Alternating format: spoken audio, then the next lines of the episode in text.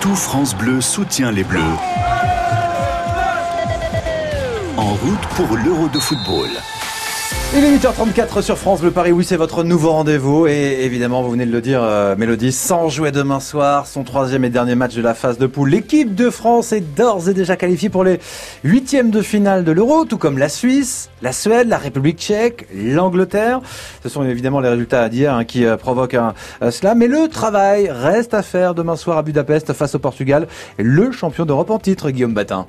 Le troisième match de la phase de groupe d'un euro est traditionnellement celui des coiffeurs, comprenez celui des joueurs remplaçants.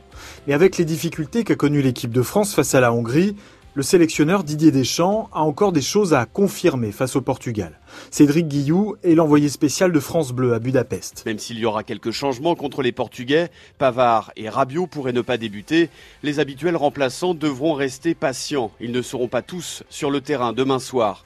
Mais il n'y a pas de place pour les états d'âme, estime Moussa Sissoko, milieu de terrain des Bleus, qui n'a pas joué une seule minute depuis le début de la compétition. Chacun devra donner le meilleur de, de soi-même parce qu'on a un but commun c'est d'aller le plus loin possible.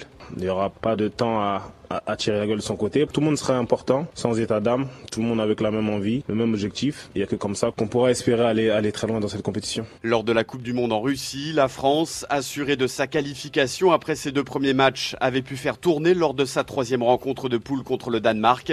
Et ça avait été très bénéfique pour la suite, car même si le match avait été médiocre et sans intérêt, il avait fait un bien fou à l'intérieur du groupe. Et puis il y a le cas Benzema, l'attaquant du Real Madrid, qui fait son retour en bleu s'est bien adapté mais n'a toujours pas marqué.